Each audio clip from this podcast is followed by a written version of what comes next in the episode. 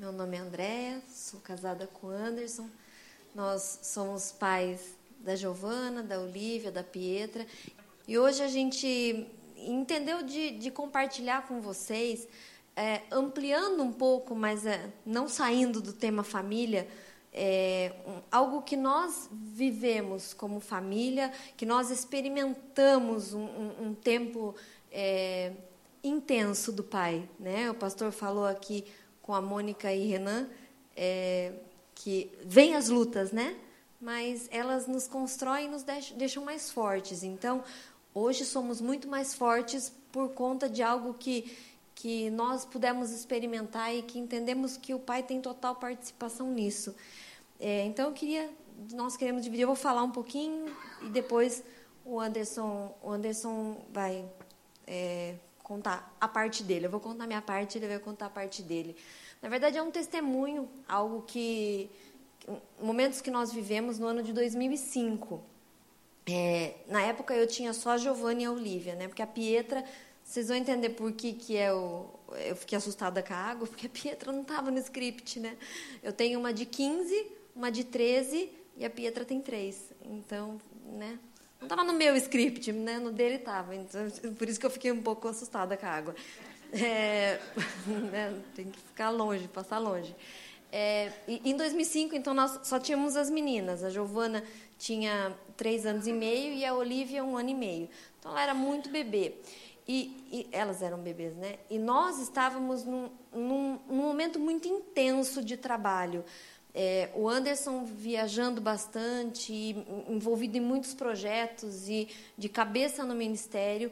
Eu trabalhava no banco na época porque, é, como nós tínhamos é, entrado de cabeça nessa questão de, de missões, eu falei, vai, eu seguro as pontas das contas e né que as contas vinham e a gente não, não tinha recursos e eu falei eu fico trabalhando no banco aqui e você vai então meio que a gente estava cada um para um lado de cabeça naquilo que estávamos fazendo e uma agitação constante todos os dias e a gente mal se via só à noite e até com as meninas eu tinha tempo péssimo de qualidade com elas né graças a Deus porque eu tinha minha mãe e meu pai lá em, em Curitiba que me auxiliavam com elas.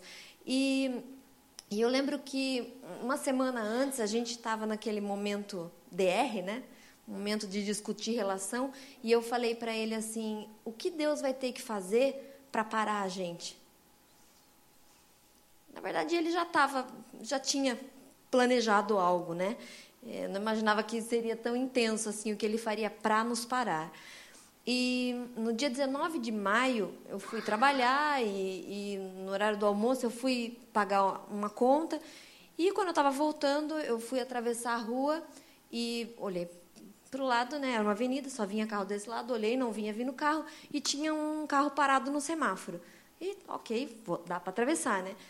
Quando eu fui atravessar, o, o abençoado deu uma ré, só que porque ele viu uma vaga, deu uma ré muito rápida, muito, né? velocidade, bateu em mim, me jogou em cima de um outro carro.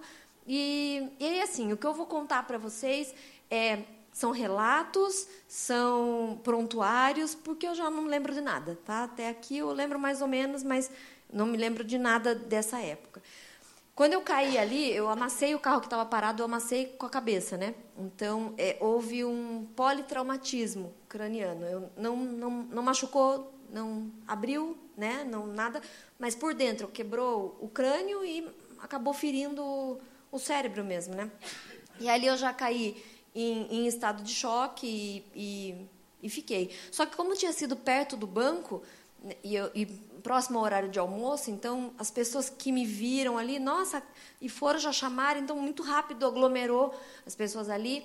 E eu entendo que tudo que, que nos aconteceu nós recebemos muito, nós não, né? O Anderson recebeu muita ligação e muita gente dizendo: ah, o diabo, esse é um safado, ele quer matar vocês. Eu não tenho dúvida, eu nunca tive dúvida que o diabo quer me matar. Eu nunca tive dúvida que ele não tem nenhum tipo de, não nutre nenhum tipo de afeto por mim. Mas eu não posso atribuir ao diabo algo que Deus estava fazendo para nos ensinar como família, para me ensinar como mulher, como esposa, como mãe, mas em primeiro lugar, para tratar em mim enquanto filha. Filha, enquanto alguém que ele tinha um propósito, um plano maior e que eu precisava entrar naquilo que ele ia fazer. É, e, e, e, então eu vou dizer que vou contar para vocês por que, que eu vejo desde o comecinho que era o pai, porque assim muito mais rápido na hora que aconteceu o acidente, muito mais rápido do que alguém pegar o celular para chamar uh, lá a gente chama SIAT, aqui eu não sei como vocês chamam quando é SAMU é. Então, é muito mais rápido do que alguém ligar para o SAMU tinha um rapaz no, no poste consertando a linha telefônica. E aí, bem rápido, ele chamou o, o CIAT. Né? E aí, assim, coincidentemente, aquilo aconteceu a um, um tubo, a gente chama de tubo. Né? Quem foi para Curitiba conhece que as estações lá são um tubo. Então, eu, foi um tubo antes do terminal. Três minutos. A três minutos dali, havia um SAMU esperando para uma ocorrência. Olha, eu, a ocorrência. Então, meu resgate aconteceu muito rápido. Em três minutos, o SIAT já estava ali, já me encaminhou para o hospital, tanto que quando ligaram para o Anderson, ele nem sabia o que tinha acontecido, ele imaginou que eu tinha machucado a perna, né? Falou, ah, tá bom, vou lá. Disseram, ele falou, tô indo aí para o banco. E disseram, não, nem venha, porque ela já chegou no hospital. Então, foi tudo muito rápido. É, a parte do socorro, e quando eu, eu entrei no hospital, o quadro, dei entrada com um quadro de morte cerebral. É, porque quem conhece, né, morte cerebral, as duas pupilas ficam do tamanho da íris do olho, né? Então uma já estava e a outra ela ia e voltava, ia e voltava. E quando o Anderson chegou no hospital, entregaram só um saco preto assim para ele, um saco de lixo, com as minhas coisas e disseram aqui, ó, as coisas da Andreia. E ali o mundo desabou, né? Porque ele imaginava que tinha ido me buscar, machucando a perna, tá com a perna machucada, e de repente aí veio o médico e disse para ele assim: ó, o estado da Andréia é gravíssimo, ela deu entrada com é, é, um quadro de morte cerebral, só que nós não conseguimos saber o que foi que aconteceu, a extensão do machucado, porque é, feriu e espalhou muito sangue. Então nós vamos colocar um dreno na, uma válvula para drenar o sangue, não, o cérebro não pode inchar nas últimas horas e ela está em coma ali e reza. Reza, foi a fala do, do médico. Reza, porque é, é, há um risco de morte. E ali foi. Né? É, depois ele vai contar algo que, que ele viveu, mas na, na, eu fiquei 15 dias ali em coma. Então, nos primeiros dias, eu ia morrer mesmo. Então, toda vez que o Anderson ia, ficava 40 minutos comigo ali na UTI e depois ouvia o, o boletim do médico, né? E que era um dos piores, né? Preparava para o pior. Então, nos primeiros dias eu ia morrer. Meu quadro agravou um pouco porque eu só respirava com ajuda de aparelho. E por causa do, do aparelho, do ar, enfim, não entendo muito disso, é, eu acabei é, fazendo um quadro de pneumonia. E essa pneumonia agravou a situação, daí tiraram do, da, do ar e tiveram que fazer traqueostomia, entubou e fiquei mais um tempo ali. Então, quando eles viram que conseguiram controlar a pneumonia, eu não ia mais morrer, mas ele já deixou avisado. Ela vai ficar com muitas sequelas pela extensão do machucado. Então, ela não vai mais andar, ela não vai mais falar, e o raciocínio dela também não vai ser mais o mesmo. Não preciso falar nada quanto ao, ao diagnóstico dele, né? Falo muito mais do que eu falava antes. Eu saí já andando da UTI. O raciocínio já nunca foi, nunca foi muito normal, né? Psicólogo, né, pastor? Psicólogo é tudo meio, tudo meio doido. Então, no raciocínio, tá bom. Ele, essa parte ele acertou mais ou menos. É, e, e aí, eu fiquei ali os 15 dias. Quando deu 15 dias, eu saí da, da UTI. Estava debilitada, tinha perdido muito peso, e mas eu saí andando, saí falando. Só que, é, quando eu saí da UTI, a minha, meu raciocínio nos primeiros dias ficaram um pouco confusos, né? Efeito dos remédios e tudo mais, até da, do trauma, mas logo voltei, né, ao centro mas eu tinha, tinha ficado um detalhe. A minha memória não tinha voltado. No começo eu, eu não tinha memória de nada. Mas depois eu lembrei da minha mãe, do meu pai, da minha irmã, como se minha vida fosse de solteira. E aí me avisaram: olha só, você tem um marido. Ah, e você também tem duas filhas. Como assim? Né? Então, para mim, o Anderson era o meu enfermeiro, gatinho que cuidava de mim. Né? Para mim, não... como assim eu tenho marido? Como assim eu tenho duas filhas? Né? Eu, eu, eu imaginei que tinha deitado solteira e acordado solteira, na minha, na minha mente. E, e foram, foram é, eu, as meninas ficaram um mês na casa da minha mãe, ela cuidando, porque a, Pia, a Olivia era bebezinho de fralda e eu não lembrava de trocar fralda, de dar comida, enfim. É, quando deu dois meses que eu tava, que eu tinha sofrido acidente, eu estava com a, a traqueostomia quando você faz, ela fecha, mas fica um, um pontinho aberto aqui, porque ela tem que fechar de dentro para fora. E os pontos tinham, tinham que ficar. Então, fiquei muito tempo com os pontos. E aí, quando eu fui para o hospital para tirar a, os pontos, me disseram: Você se importa de ter que entrar aqui na UTI para tirar? Não. Aí entrei, me disseram para sentar, fiquei sentado esperando um pouquinho. Daí passou alguém de branco na minha frente assim e voltou e falou: Andréia? Eu, eu, como eu não lembro de ninguém, né? Porque eu estava em coma, não, nem enfermeiro, nem ninguém. E aí eu disse: É. Daí ele me disse assim: faz assim com a tua mão. Eu fiz. Com a outra. Levanta. Anda aqui. Então, né, muitas, muitos leitos, as pessoas pi, pi, pi, né, quase morrendo ali na UTI, e eu desfilando ali na UTI. E aí ele falou assim: muito prazer, eu sou o doutor Leão, né, estava escrito no jaleco assim, sou o doutor Leão, eu sou o neurocirurgião que fez a sua cirurgia. E ele me disse assim: como que você está assim, menina? Tá tudo bem? Eu falei: tá. Tá bem mesmo? Tá tudo bem. Aí ele fez questão, senta aqui. Ele, o médico, que foi tirar a minha, os pontos, porque ele falou assim: eu faço questão de tirar, porque eu não estou acreditando que eu estou te vendo assim. Ele falou: você deu um quadro aqui de morte cerebral. Então, tudo que eu estou falando para vocês foi ele que me explicou o que, que tinha acontecido. E ele falou assim: mas eu nunca vi uma extensão do machucado assim. Você está desse jeito? E ainda brinquei com ele. Eu falei assim: é, eu poxa, cortou meu cabelo, né? Cortou aqui. Ele falou assim, isso é o menos. Ele falou assim, é o é menos. Ele falou, só te conheci por causa do teu olho. Porque ele falou assim, você estava deformado aqui na, na UTI. Ele falou assim, como que isso aconteceu? Eu disse para ele, eu não sei, mas eu não tentaria explicar. E aí ele ficava olhando. E eu imagino que ele estava imaginando muita coisa, né? Que a medicina até então falava. E ele, opa, espera um pouco, não é bem assim. É, e, e fica, passei um tempo ali naquela situação, a memória não, não voltava. E aí o Anderson um dia me, me chamou para. Vamos tomar, um, vamos tomar um café? Vamos tomar um lanche à tarde, né? Eu estava de licença do trabalho, claro. Vamos tomar um café. Aí ele me chamou para tomar um café e falou assim: Andréia, a tua memória não vai voltar mesmo. Já tinha passado três meses do acidente. Ele falou: tua memória não vai voltar mesmo. E ele ficava passando, porque o, o neurologista tinha dito: coloca o vídeo do casamento e deixa passando para ver se a memória volta. Ô, oh, gente, eu casei em 99. Aí, assim, era aqueles vestidos daquele jeito, aqueles cabelos daquele jeito. Aí não dava para mim, não, entendeu? Eu falava, puxa, ele vai até quando ele vai ficar passando esse vídeo chato? E eu não lembrava de nada disso, vídeo do nascimento das meninas. Eu não me lembrava nada disso. E aí ele falou, André, a tua memória não vai voltar mesmo, né? Mas me deixa te conquistar de novo, então. Você quer namorar comigo? Aí eu falei, ah, vamos aí, não tô fazendo nada mesmo.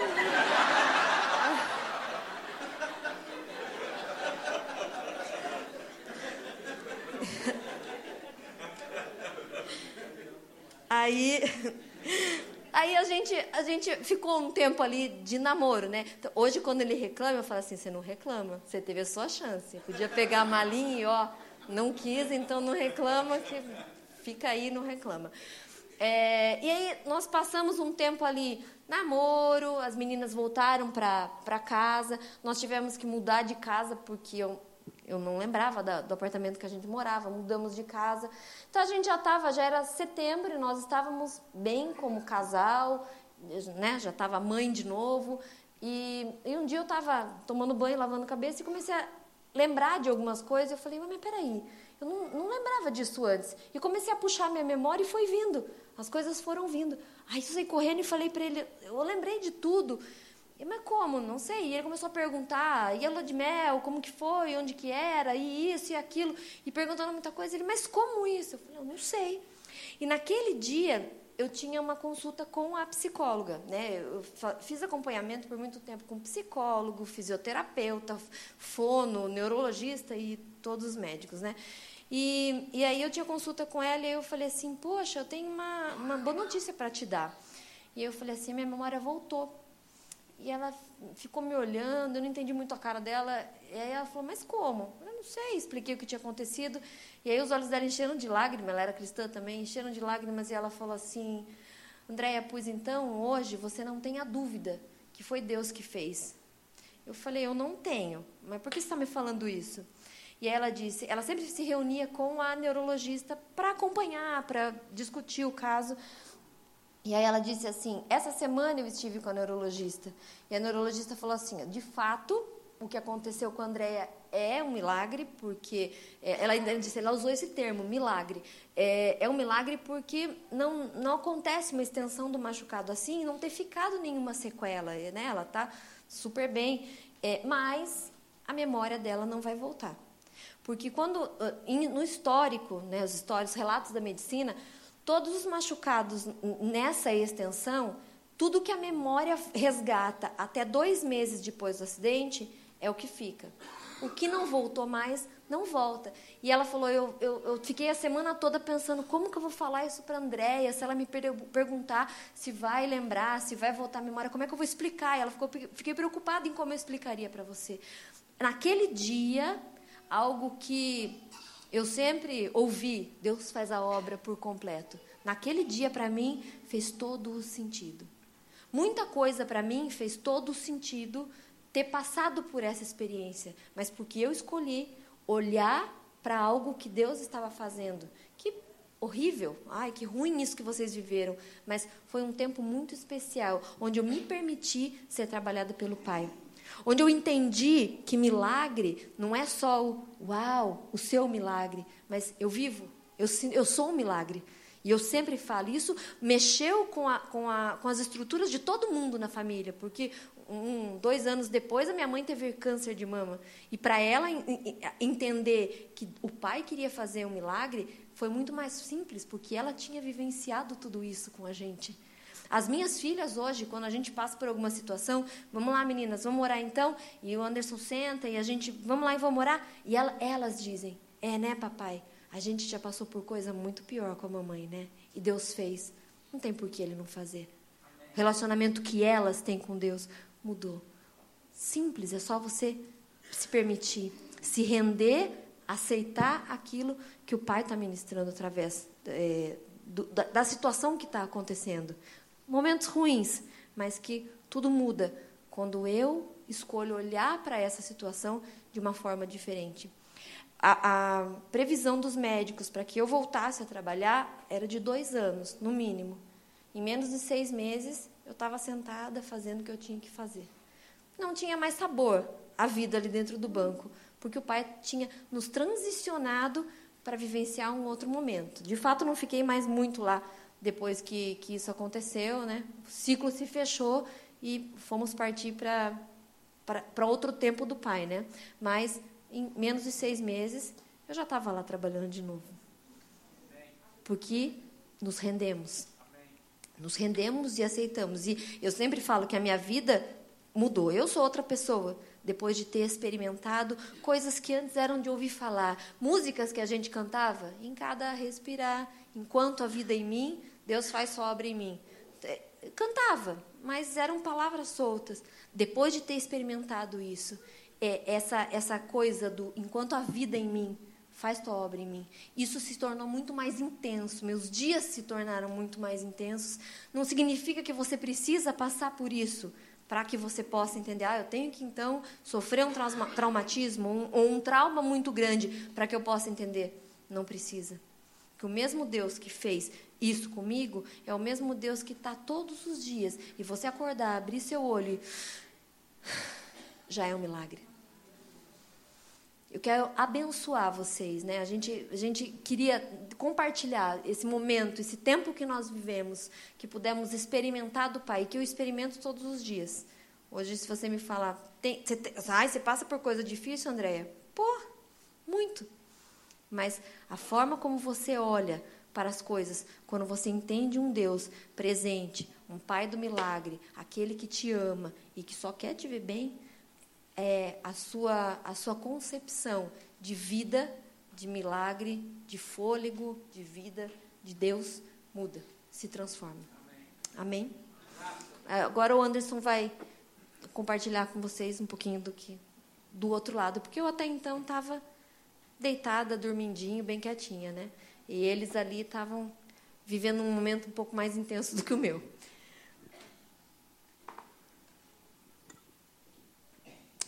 Boa noite, queridos. Tudo bem com vocês?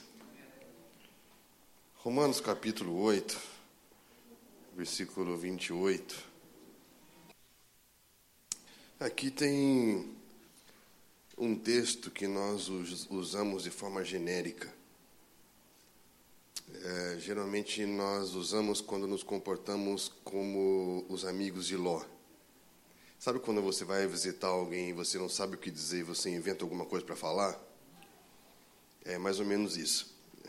Você vai visitar alguém, você não sabe o que dizer e você diz: Todas as coisas cooperam para o bem dos que amam a Deus. Mas esse texto não é assim.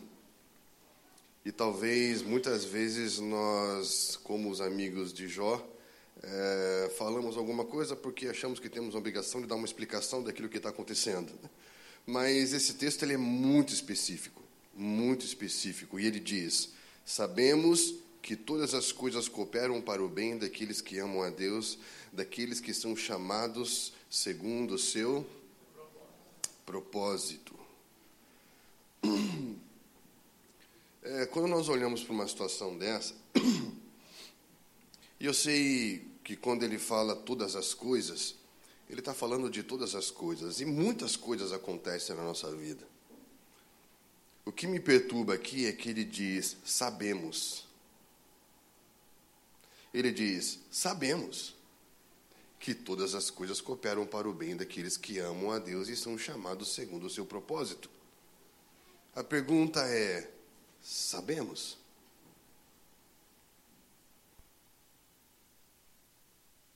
Sabemos. Sabemos mesmo? Será que sabemos? A pergunta é: quem sabe?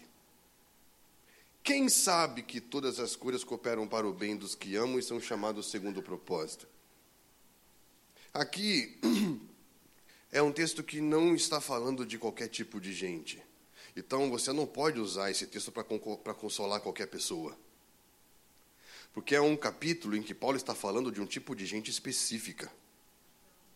Ele está falando de gente que ama a Deus e que é chamado segundo o seu propósito de ser feito conforme a imagem do seu filho. E desde o princípio do capítulo, ele está falando sobre os filhos de Deus. E aqui é uma relação muito, muito, muito, uh, muito pontual para definir o que nós falamos ontem, né, de um salvo e um filho. Porque um salvo, ele tem a revelação muito clara do Cristo que cantamos hoje. Um salvo, ele tem a convicção muito forte de que Cristo derramou o seu sangue na cruz para o salvar. Um salvo, ele tem uma convicção muito grande de que é, algo foi feito por ele, algo foi feito a favor dele que ele não tinha condição de fazer por si só. Estamos juntos? Mas, infelizmente, muitos de nós, em algum momento da nossa vida, acreditamos que Cristo veio para nos salvar do inferno. Sendo que Efésios 2 e Romanos 1 fala que todos os homens, por causa da desobediência, estavam destinados ao julgamento de Deus. A um Deus que é justiça e misericórdia. Ao Deus que tem misericórdia, mas não pode inocentar o culpado. Estão entendendo? Há um Deus que diz: Eu preciso punir toda desobediência, eu preciso manifestar a minha ira contra a morte no meu julgamento. Então, se Cristo veio para nos justificar, se fazer justiça por nós diante de Deus, Cristo veio para nos salvar do inferno veio para nos salvar de Deus? Se ele veio para nos justificar e fazer com que tenhamos paz com Deus, se ele veio para nos reconciliar com Deus, o nosso problema era com quem? Com quem, gente? Com Deus. Cristo veio para nos salvar do julgamento de quem? De Deus. Quando eu percebo que a salvação é o meio pelo qual Cristo veio nos salvar da própria ira de Deus, para que voltemos a nos reconciliar a Ele e nos relacionar com Ele como filhos, nós vemos aqui o que significa o amor e o propósito. Só sabe que todas as coisas cooperam para o bem quem entende o amor e o propósito. E só quem entende o amor e o propósito são os filhos. Todo filho sabe que é salvo. Por isso que nós falamos ontem. Quem é salvo? Quem tem shalom. Como que eu sei se eu sou salvo? Você tem shalom? Então você é salvo. Porque só quem tem shalom dentro é salvo. Só quem é salvo tem shalom dentro. Paz. Estão entendendo? É o que nós falamos ontem. Famílias sacerdotais são casas de paz. O que nós vamos perceber que o Filho de Deus se tornou salvação para que por meio da salvação nos tornássemos junto com Ele de novo filhos de Deus.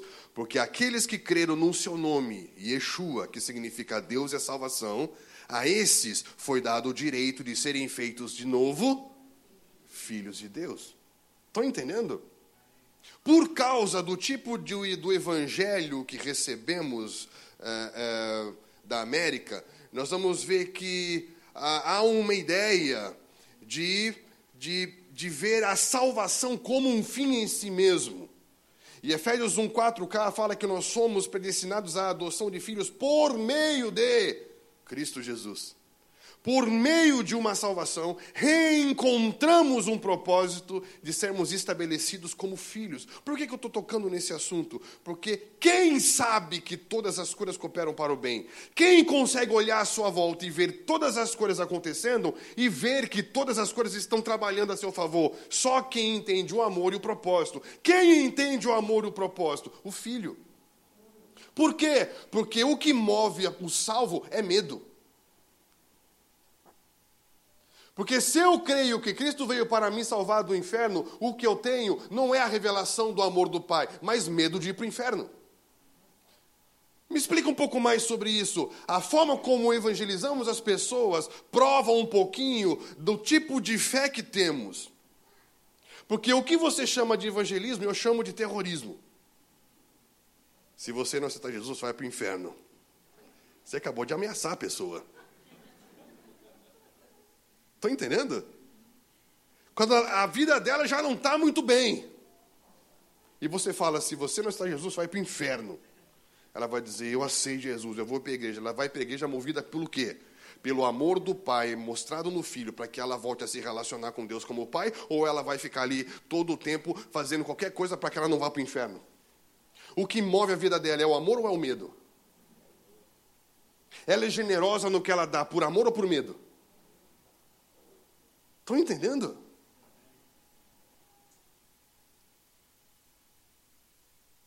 Quem consegue discernir as coisas que acontecem à sua volta, boas ou ruins, e entender: uau, não há uma conspiração contra mim, mas há uma sinergia ao meu favor? Quem consegue perceber isso? Quem entende o amor e o propósito. Qual é o inimigo do amor? É o medo. Porque onde é o amor, não há medo. Onde há medo, não há amor. Porque o medo não aperfeiçoa, o medo paralisa, o medo é escravizante. Estão entendendo?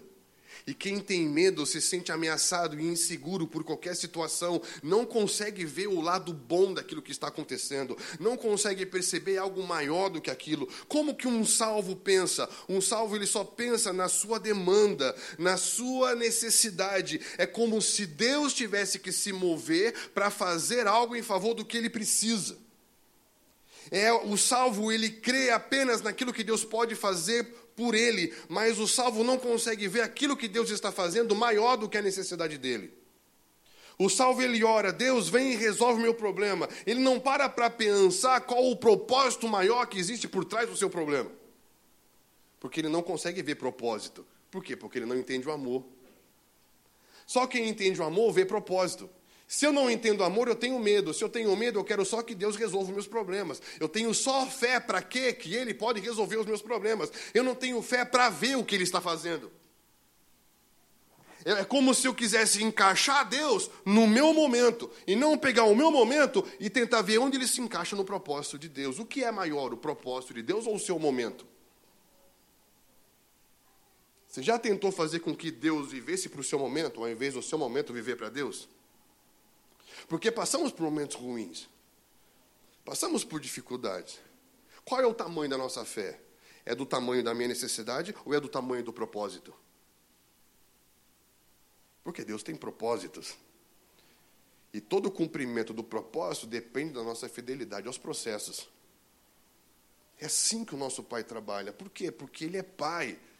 E Hebreus 12 fala que um pai corrige a quem ama na hora não parece ser motivo de alegria, mas isso produz fruto de justiça.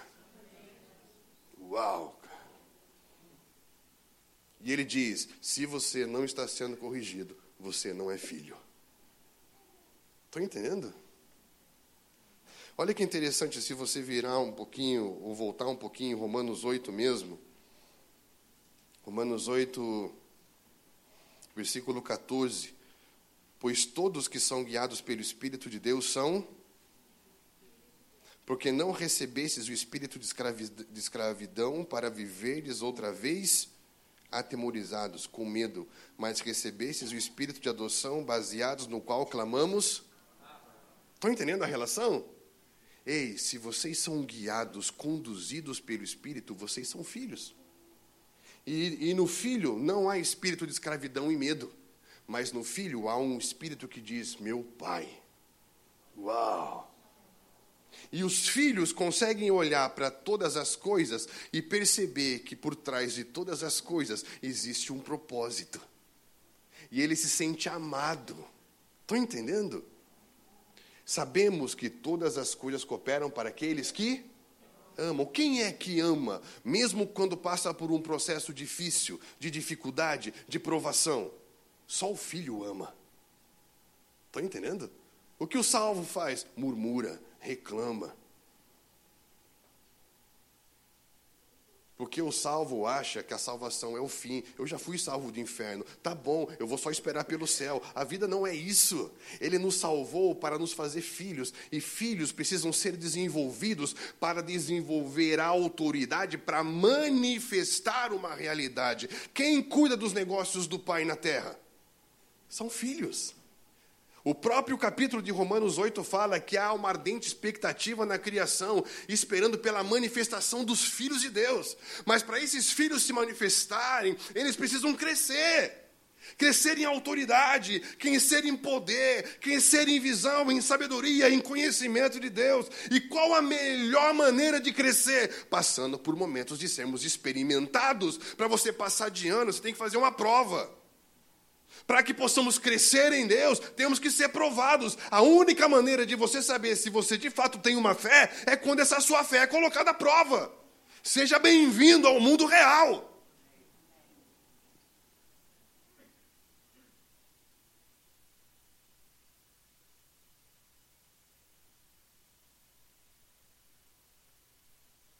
E cada vez que passamos por momentos difíceis, a minha, a, a minha ah, o meu sentimento é: obrigado, pai, ainda estou no jogo.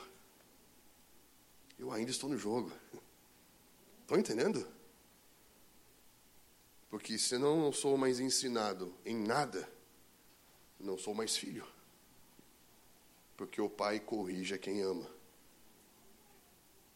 Estou entendendo?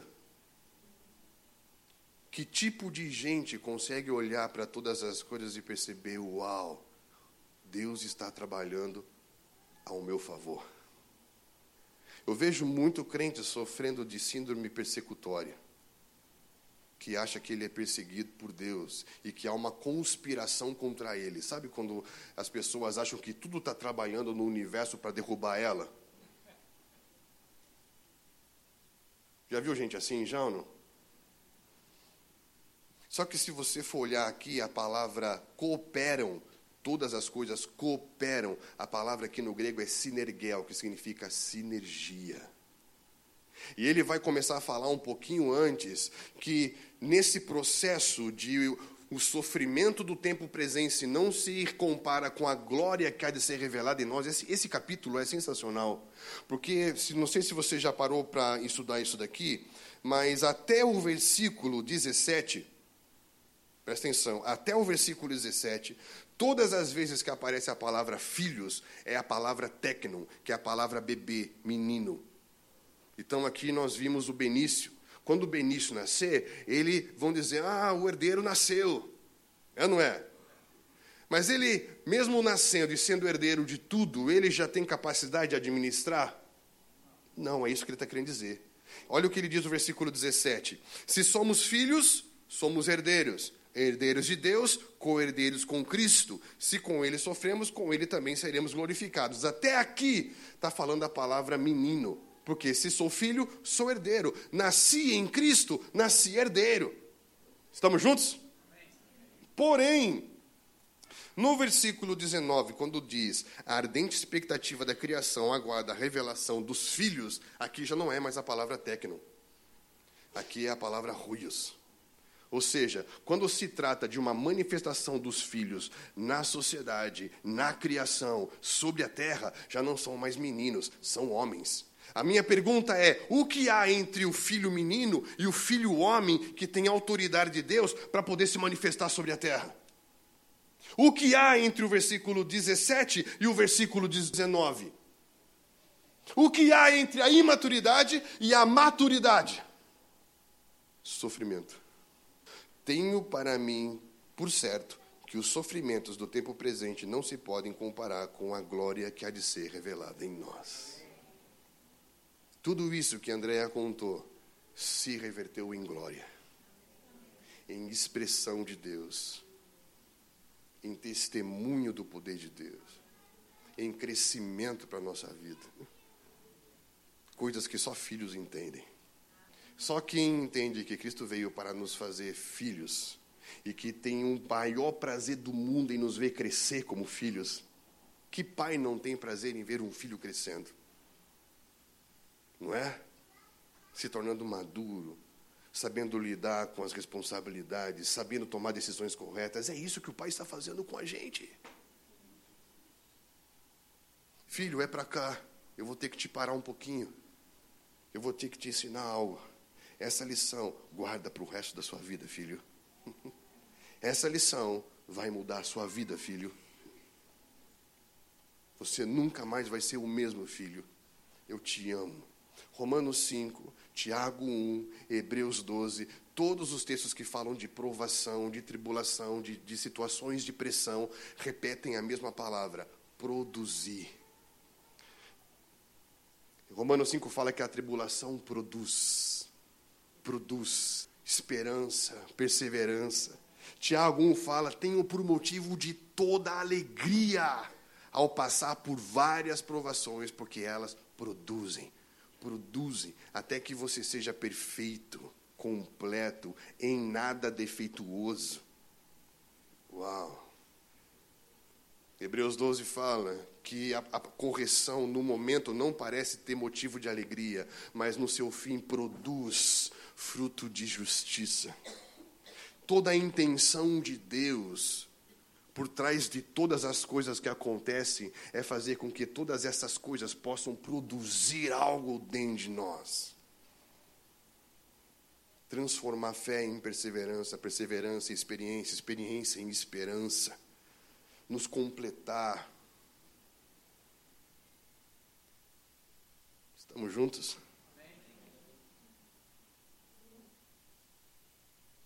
Todas as vezes que Ele nos faz chorar, nos faz chorar porque alguma coisa saiu de dentro de nós, e quando alguma coisa saiu de dentro de nós, fica algum vazio.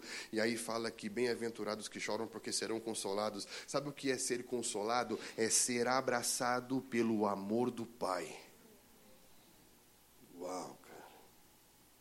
É quando o amor do Pai vem e preenche todos os vazios que ficaram por causa daquelas coisas que foram tiradas de nós tudo tem que ser revertido a uma percepção de que há uma sinergia universal, divina, cósmica, espiritual, trabalhando junto com a gente para nos tornar gente grande em Deus, cara.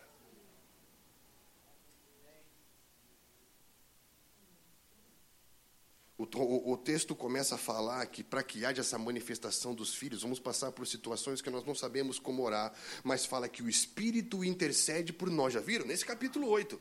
O Espírito intercede por nós, e aquele que som dos corações conhece a mente do Espírito e intercede segundo a vontade do Pai. Então ele fala que o Espírito de Deus eleva o nosso espírito ao lugar em que Cristo já está intercedendo por nós diante de Deus, segundo a vontade dele que, que é isso se não sinergia? O espírito eleva o meu espírito, porque tem aquela situação que você olha à sua volta e você não sabe nem o que orar, o que dizer. Já passou por isso? Eu passei por isso, de chegar no meu quarto e não saber o que falar. Nessa hora o espírito eleva o meu espírito para que eu possa ver acima da situação. E quando eu chego lá, encontro com quem? Cristo, que já está intercedendo por mim diante do Pai, no próprio texto de Romanos 8 fala isso, que ele intercede pelos santos diante do Pai. É sinergia. As coisas, o Espírito, o Filho com o meu Espírito, tudo trabalhando junto, tudo trabalhando junto. Uma sinergia em favor de um só objetivo. Qual o objetivo? Versículo 29 os que de antemão conheceu, também os predestinou para serem conforme a imagem do seu filho, a fim de que ele seja o primogênito juntamente entre muitos irmãos. Tudo para quê? Para que possamos crescer e ser como ele e que possamos manifestar uma nova realidade sobre a terra. Que realidade? Dos filhos de Deus.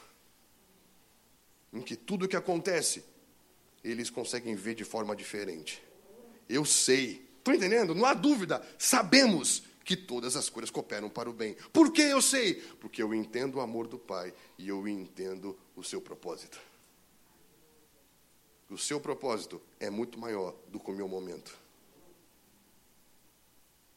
Não é Deus que trabalha para mim, mas é a minha vida que está à disposição do propósito dele. E nessa situação eu descobri algo muito interessante. Gálatas capítulo 5, versículo 6.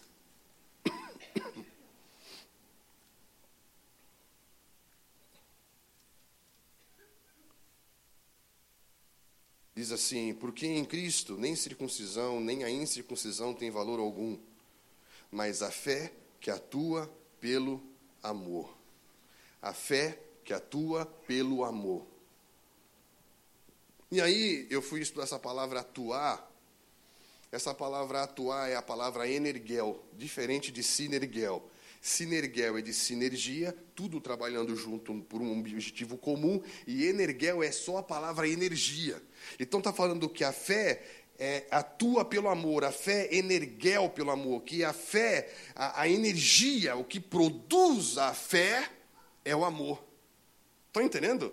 O, o poder, a energia que produz fé dentro de nós é o amor. E aí eu descobri algo muito importante, que muitas vezes as nossas crises de fé, já viu alguém em crise de fé? Alguém que não acredita mais porque algo que ele pediu não aconteceu? Na verdade, o, nosso, o problema com a nossa fé, eu descobri que é um problema com o nosso amor. O problema com a nossa fé é um problema com o nosso amor. Por quê? Porque quando eu, me deparei com essa situação em 2005,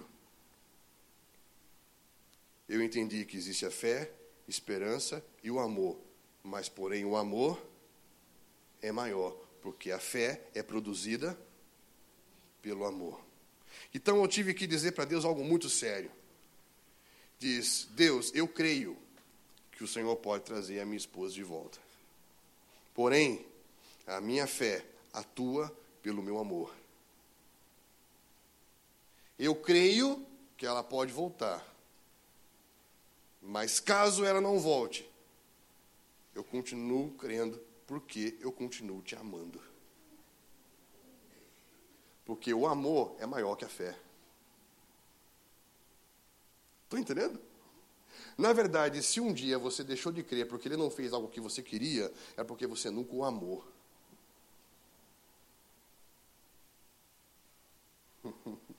Porque amar é acreditar, mesmo quando nada acontece. Como é o nome disso? Perseverança. É continuar acreditando, mesmo quando nada acontece. Eu creio, não porque ele pode fazer, eu creio porque eu amo. E quando eu creio porque eu amo, mesmo quando ele não faz, eu continuo crendo porque eu continuo amando. Nesse caso, o não de Deus não me ofende. Me faz pensar. Isso deve cooperar para o meu bem. Eu preciso entender o amor e o propósito.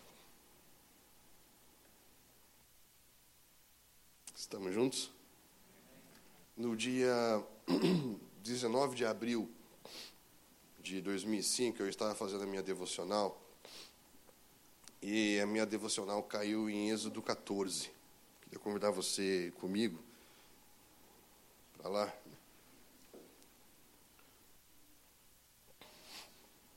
E diz assim: Fala aos filhos de Israel que retrocedam e se acampem de frente de Pihairote. E eu não fazia ideia do que eu ia passar um mês depois, quando eu estava fazendo essa devocional. Mas eu quero que você preste atenção nessas duas palavras: retrocedam e acampem em Pihairote. Quem que gosta de retroceder? Quem gosta de dar um passo atrás? Vocês estão entendendo o que Deus está falando? Dê um passo atrás e acampe em Pihairote, que significa um beco sem saída, um lugar sem saída. Então Deus falou: hum, vocês não estão no lugar ideal para provar vocês. Dá um passo atrás. Dá um passo atrás. Eu quero que vocês parem no lugar que se chama um beco sem saída. E aí, nesse momento, Deus começa a configurar um cenário. Sabe como você monta um cenário? Então você dá um passo atrás, fica aqui, não para, não se mexe. Já viram já um, uma peça de teatro, como que ela é armada? Então você dá um passo para trás, fica para cá. Agora é, eu vou ali no faraó e vou provocar o coração dele e fazer com que ele seja ele mesmo por cinco minutos. Mal. Faraó se arrependeu. O texto fala aqui que Deus endureceu o coração de Faraó. E, e Faraó ficou com. Olha o versículo 4 endurecerei o coração de Faraó para que os persiga, e serei glorificado em Faraó e em todo o seu exército, e saberão os egípcios que eu sou o Senhor. E eles assim o fizeram. E o Faraó veio enfurecido atrás do povo de Israel. Mas quem que estava por trás de tudo isso?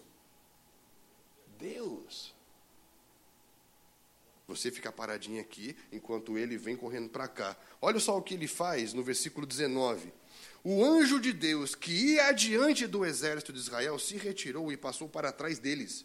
Também na coluna de nuvem se retirou diante deles e se pôs atrás. Ou seja, vocês que estavam na frente guiando, agora vocês fiquem aqui atrás para colocar um limite para Faraó quando ele vier. Vocês ficam aqui, Faraó, você vem para cá. Anjo, volta, vem para cá, você fica parado aqui. Olha o diretor da cena. Estão entendendo? E alguém vai dizer para você que quem fez tudo isso é o diabo? Filhos não pensam assim. Por que pessoas culpam o diabo? Porque acham que toda a relação de Cristo com ele tem a ver com o diabo. Está entendendo? Cristo veio e morreu na cruz para me salvar do diabo. Então toda a minha vida está focada no diabo. Não no Cristo que veio para me reconciliar com o Pai. Não de um Cristo que veio para fazer com que eu tenha paz com Deus. Não do Cristo que o tempo todo falava de glorificar o Pai, o Pai, o Pai. Ei, você olha para mim, você não vê o Pai. Quem vê a mim, vê o Pai. Estão entendendo? Ele veio para nos trazer de volta ao propósito eterno de Deus de ser pai de muitos filhos, igual ao seu filho Jesus. E aqui nós vamos perceber que o Pai está por trás de todo um cenário. Né? E o que me chamou a atenção quando eu fiz essa devocional no dia 19 de abril é estar no versículo 11. O povo disse a Moisés: Será que por não haver sepulcros no Egito, ele nos tirou de lá para que morramos nesse deserto? Por que nos trataste assim, fazendo-nos sair do Egito? E começaram a murmurar. Começaram a falar contra Deus. Será que Deus nos tirou de lá para nos matar aqui? Será que não tinha caixão suficiente lá no Egito para enterrar todo mundo? Era isso que Deus queria? Era isso que você queria fazer? Você nos enganou? Você, queria, você quer nos matar? Você está contra mim? Estão entendendo? Síndrome persecutória, ou seja, há uma conspiração de Deus contra mim. Deus quer me destruir, Deus quer me matar, Deus, Deus me odeia. Já pensaram assim já não? Sabe o que significa a palavra murmuração? É dar voz aos seus pensamentos contra Deus. Sabe o que aconteceu com essa geração aqui? Essa palavra se cumpriu. Eles morreram no deserto. Por quê? Porque endureceram o seu coração. Por quê? Porque não creram. Porque não creram? Porque não conseguiram ver o propósito.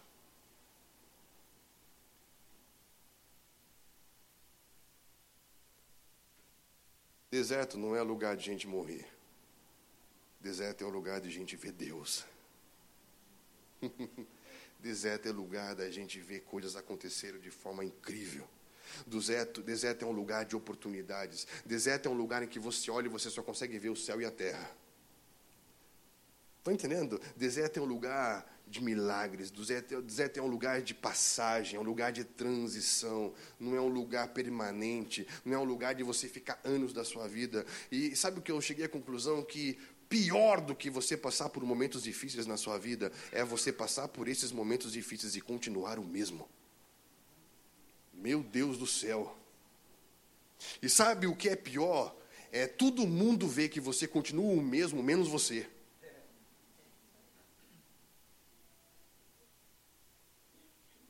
Meu Deus do céu. Passar por tanta dificuldade, passar por tanta luta e por tanta prova, e ainda ele sair disso tudo como se tivesse vencido Deus. Eu continuo mesmo. Que Deus tenha misericórdia da sua família.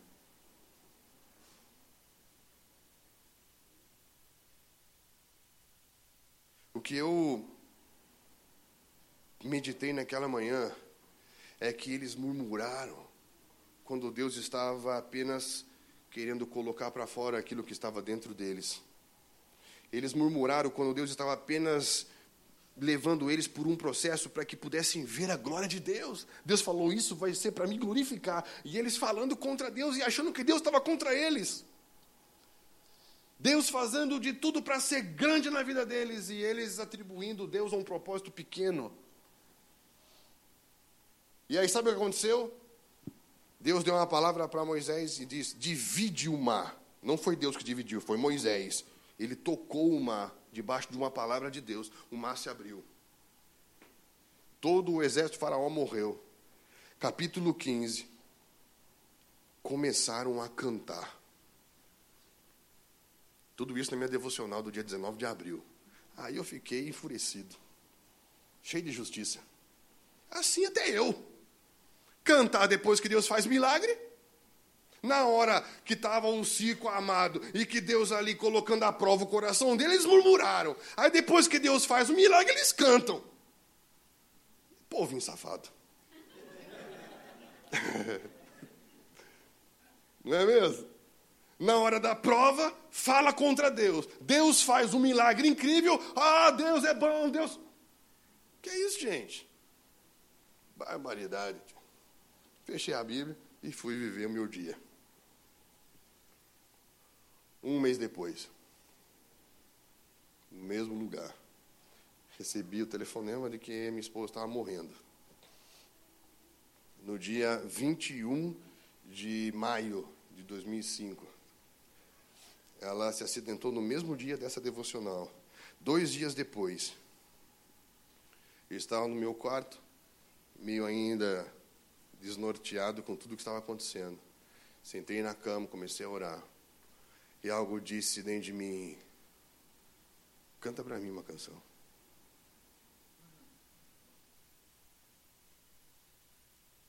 E eu falei: oi? eu estou te dando uma chance. Aí eu lembrei do que eu tinha falado um mês atrás. E foi uma das experiências mais incríveis que eu tive.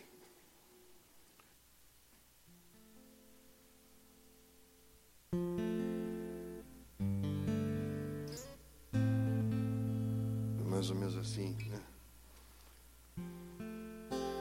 Meus olhos estão em ti. Meus olhos estão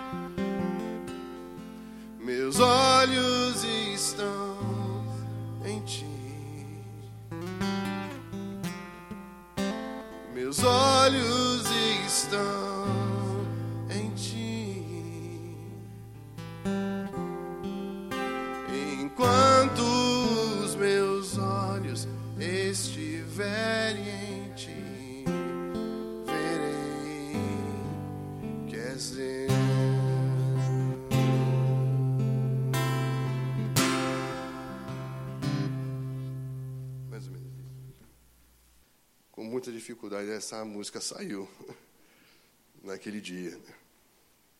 E foi uma das maiores experiências que eu tive na minha vida, né? de entender uma fé que funciona pelo amor né? e que é possível você cantar antes. E um dos maiores exemplos que para mim prova que isso é real, para você não achar que isso é uma experiência isolada, Josafá. Segunda Crônicas, capítulo 20. E, e eu me identifiquei muito na época com essa história, né? porque fala que Josafá recebeu uma notícia. No versículo 20, do capítulo 20, 2 Crônicas, capítulo 20, versículo 2, fala que algumas pessoas avisaram que uma grande multidão estava vindo contra ele. Sabe quando você recebe aquela notícia ruim? No versículo 3 eu me senti super normal, porque fala que Josafá teve medo. Porém, ele se pôs a buscar o Senhor. E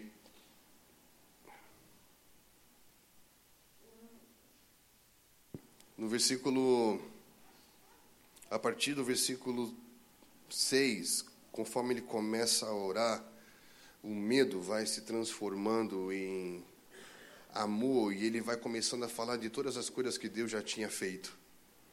Ele começa a entender um propósito. O que Deus está fazendo é muito maior do que esse momento. O que Deus está fazendo é muito maior do que essa situação. O que Deus está fazendo é muito maior do que isso que eu estou vivendo agora. Estão entendendo? E ele é como se ele tivesse é, dado um close. E ele já não está vendo mais uma situação, ele está vendo, uau, Deus, o Senhor já fez tanta coisa. O que o Senhor está querendo fazer através disso? Não é faça isso por mim. O que o Senhor está fazendo através disso? Não é apenas crer no que Ele pode fazer, é ver o que Ele está fazendo. E aí ele começou a se encher de convicção com relação a isso. E, e então, olha que, que lindo o que acontece. É,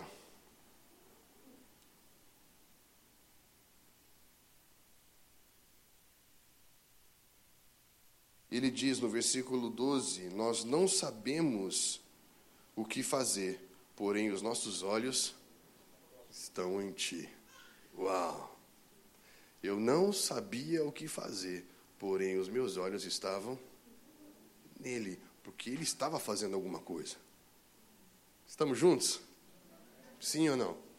E fala que então todo o Judá estava diante do Senhor, as crianças, as mulheres, os filhos, as famílias se posicionaram.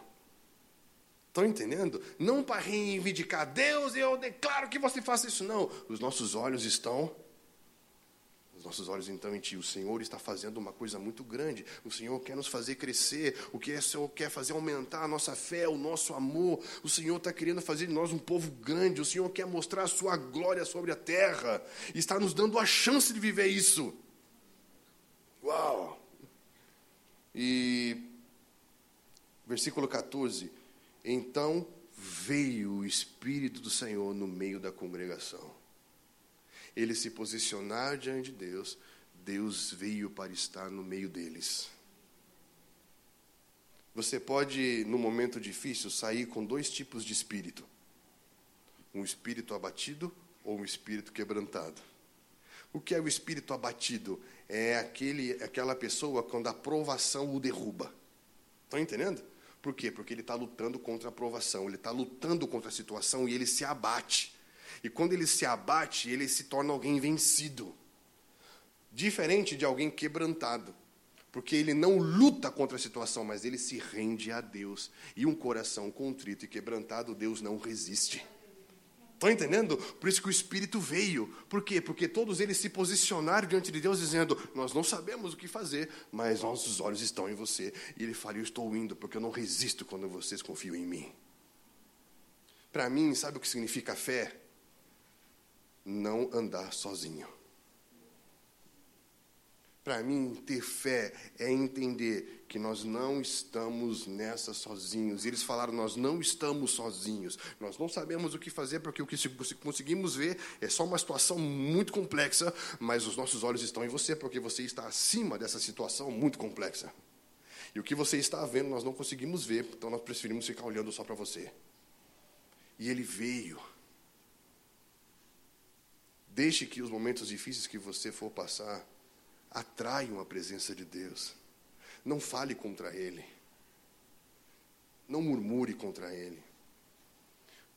Hebreus capítulo 3 e capítulo 4 vai falar de uma geração que foi levada por Deus por um caminho, mas não viram Deus no caminho.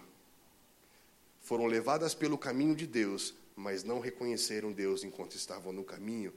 Quando Deus falava, eles endureceram o coração por causa da incredulidade, e isso gera opressão, peso espiritual, endemoniamento. Estão entendendo? Muita gente oprimida pelo diabo, muita gente cheia de demônio. Por quê? Porque está falando contra Deus.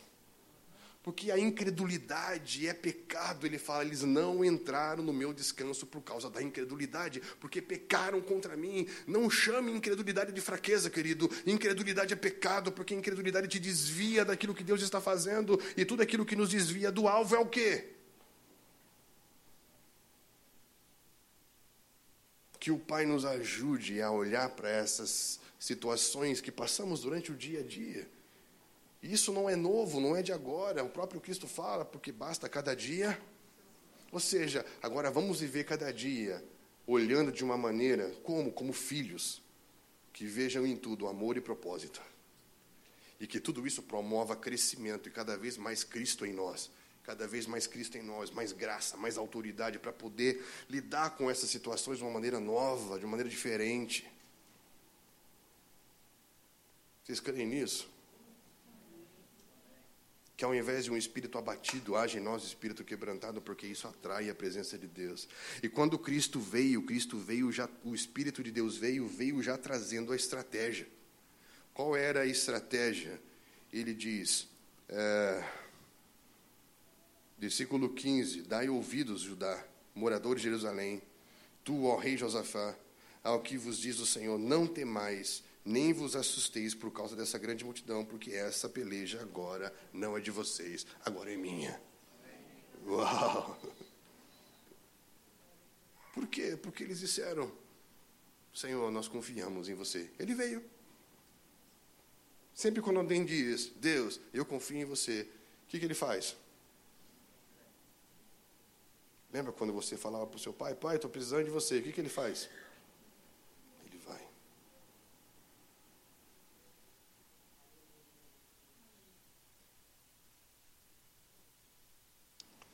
E, e eles foram posicionados a um lugar chamado Deserto de Jeruel. Tem dois lugares icônicos, maravilhosos nessa história. Essa história virar um filme, né? porque começa pelo Vale de Jeruel, que significa lugar de ensino e de aprendizado, e termina no Vale da Bênção, no lugar onde você é abençoado por aquilo que Deus fez por você. Né? E o que, que eles fizeram? Eles, olha só que coisa incrível, eles tomaram posição em Deus, o Espírito de Santo veio, ele falou: Ei, eu estou agora no controle, o que eu quero que vocês façam? Me adorem. O que, que é isso? Reconheçam declarem quem eu sou. E fala aqui no versículo 18 que todo o povo se prostrou e começou a adorar. E os levitas, os coatitas, começaram a louvar o Senhor Deus em alta voz sobremaneira. Não, não sei o que significa isso, mas eu imagino que seja muito alto começaram a louvar e a declarar os feitos de Deus em voz muito alta. E em vez do exército na frente, fala que ele colocou, olha o versículo 21, coloca o exército para trás e agora os sacerdotes vão marchando na frente do exército. E conforme eles iam louvando e declarando quem é o Senhor, o próprio Deus fez com que toda aquela multidão de gente fosse derrotada. E eles só chegaram lá para é, os despojos e entraram no lugar que foi inaugurado o Vale da Bênção. Eu cheguei a uma conclusão, eu escolhi não murmurar. Que o teu louvor esteja continuamente em nossos lábios. Que o teu louvor esteja em nossos lábios. Que a nossa fé seja do tamanho do propósito e não do tamanho da necessidade. Porque quando a sua fé for do tamanho do propósito, até a sua necessidade vai ter um sentido.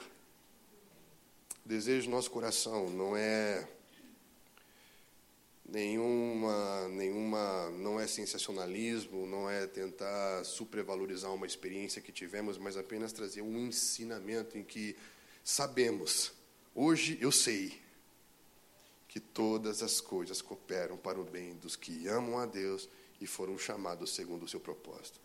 Que a sua visão de mundo mude, que a sua cosmovisão mude, que enquanto todo mundo estiver lamentando crise, escassez, ou seja, você vai dizer, é uma questão de ponto de vista. Porque enquanto toda uma geração murmura, reclama, é pessimista, negativa, fatalista, nós estamos vendo o nosso Deus está fazendo alguma coisa O Pai está nos dando uma oportunidade de crescer. O Pai está nos dando uma oportunidade de empreender. O Pai está nos dando uma oportunidade de aumentar a nossa estatura, a nossa fé, a nosso amor, a nossa devoção. O Pai está nos dando uma chance de ser glorificado na terra. Enquanto que para muitas pessoas parecerá o fim, para nós será o começo de uma coisa nova. Ele diz: nos últimos dias haverá terremotos, fome, eh, guerras, e parecerá para muitos que é o fim. Ele diz: não se engane, porque será o princípio. Uma questão de ponto de vista. Enquanto muita gente olha para as coisas ruins que acontecem no mundo e vê o fim, para muitos de nós que somos filhos, que entendemos o amor e o propósito, olhamos para uma situação complexa e dizemos: o Pai está querendo fazer uma coisa nova.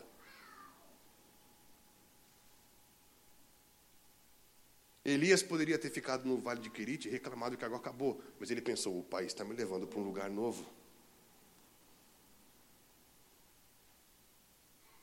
Estão tá entendendo? Tão importante quanto ter uma fé em Deus. Acredite, Deus tem uma fé em você. E Romanos 4 fala que Ele é aquele que chama o que não é como se já fosse. E tem a capacidade de fazer com que aquilo que não existe exista. Por isso que ele chamou Abraão, um homem que não podia ser, ter, ter filho de pai sem ter filho. Porque ele pega o que não é e chama para ser. Isso quer dizer, eu acredito que você pode se tornar. Como? Eu vou te levar por um processo. Estão entendendo? Então, tudo que eu passei durante esse tempo, foi o 2005 foi o ano mais importante da minha vida, porque foi o ano que eu conheci todas as pessoas com quem eu trabalho hoje. Foi o ano que eu consegui estabelecer o início das relações de tudo que é, as bases de todo o nosso trabalho que se desenvolve hoje, tudo aconteceu em 2005. Foi uma maneira de, de o pai marcar um tempo, de um ciclo, de um processo. Então, é, hoje nós conseguimos perceber que o conhecimento de Deus, ele se dá por meio de um processo de quem ama e deseja a perfeição. Não é? Que o Pai nos ajude.